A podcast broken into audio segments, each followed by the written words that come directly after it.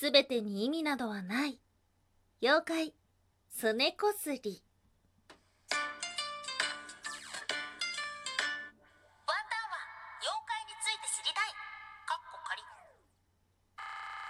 はい、空飛ぶワンタンです。ワンタンは妖怪について知りたいカッコカリということで、この番組は普段キャラクター業界で働いているワンタンが日本におけるめちゃくちゃ面白いキャラクター妖怪についてサクサクっと紹介している番組です。はい、今日お話をするのは妖怪すねこすり。皆さんご存知でしょうか？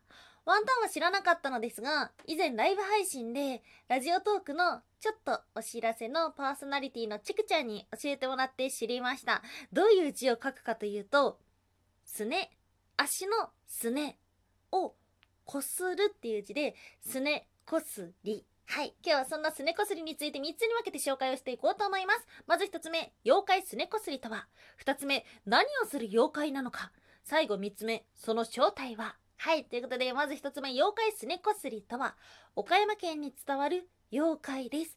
先ほどお話をした通り、人間のすねをこする妖怪なんです。その姿は犬のような猫のようなタヌキのようなモフモフしたとっても可愛い妖怪です。主に雨の降る夜に出現し夜道を歩く人の足元にまとわりついたり足の間をすり抜けたりするような妖怪です。1935年に発刊された妖怪辞典で初めてすねこすりが登場したと言われています。今日の2つ目何をする妖怪なのか。はい。3つ紹介しようと思います。まず1つ目。何もしない。すねをこすられた人間っていうのはですねなんか歩きにくいなふわふわもふもふするなっていう風に感じはしますが特に危害はない。比較的安全な妖怪と言われています。2つ目。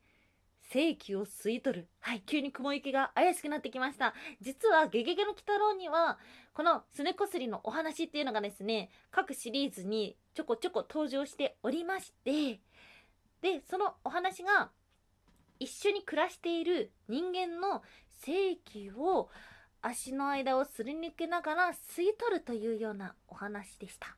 うんちょっと怖いですね。最後3つ目転ばせる。うんこれも怖い。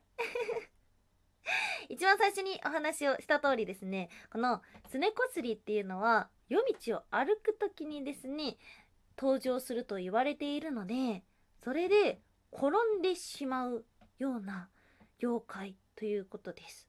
はいまあ、特に大きな危害はないけども中には転ばせてくるようなすねこすりもいるというような感じですね。はい。そして最後、今日の3つ目。その正体は、これもいくつか説があるんです。子供の霊説。早死にした子供の霊。母親や人間のぬくもりを求めて、すねをこすっているということです。他には、動物説。野生の犬、猫、タヌキという説。そして、思い込み説。このすねこすりによって、なんとなく歩きにくいなっていうことです。すねこすりが現れるのは雨の降る日とか夜道とかなのでその中で歩きにくいのはなんでだろうなすねこすり？はいこのいつものねなんでだろうな妖怪のせいだにウォッチッチの パターンです。はいということでそんなすねこすりうんまあお話をしましたようにお気づきの方もいらっしゃると思いますが大して何でもないような妖怪ですね。すべてに意味などがないっていうのが オープニングのコールでありましたがですね。そうなんです。実はすねこすりっていうのは、の人気は高いけども、その正体だったりとか、細かい設定っていうのはですね、あまりきちっと決まっていなくって、なので、おそらくいろんな人の思い込みがちょこちょこちょこちょこ話の尾ひれをついてすねこすりという妖怪が生まれたのかもしれませんワンタンは妖怪について知りたい。かっこ仮。おやすみもいもい年に何回か火事の夢を見るそしてその時に真っ先に思い浮かべるのはベースはい。おやすみまいまいというのはワンタンがポエムっぽいことを言いたいコーナーです。で、ポエムがなんだかよくわかってないから、ポエムっぽいことしか言えないコーナーです。はい。実はですね、あのー結構ね、夢見るんですよ。夢見る少女じゃ、いられない。これちゃんと歌ったらちょっとアウトな気がして途中でいろいろ変えたんですが、いかがでしたでしょうか？そう、あのね、結構ね、夢見るんですよ。眠りが浅いのかなまあまあ。で、あのー印象的な夢っていうのはですね、朝起きて、ちょっとだけ調べることがあるんです。何々、夢、みたいな感じで。で、今日も実は火事の夢を見ました。何回か見るんですよね。火事の夢って結構ね、いい夢なんですよ。そのイメージとは逆にいい意味を持つ夢と言われていて、特に金運や恋愛運にいい変化が訪れる夢の中の炎は情熱や欲望、激しく強い感情などを意味する。年に何回か見る割には何も変わっていないが？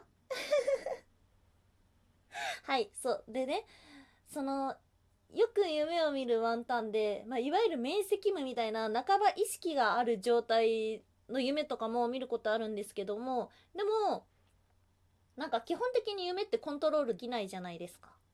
で、その中で、こういう火事とかで、夢の中の自分が考えてるんですよ。やばいやばい。家に、ギリ今だったら家に帰れる。で、家に帰って取りに行くものっていう風に、夢の中の自分が考えてる時に、真っ先に思い浮かべるのが、今目の前にあるベースなんですよね。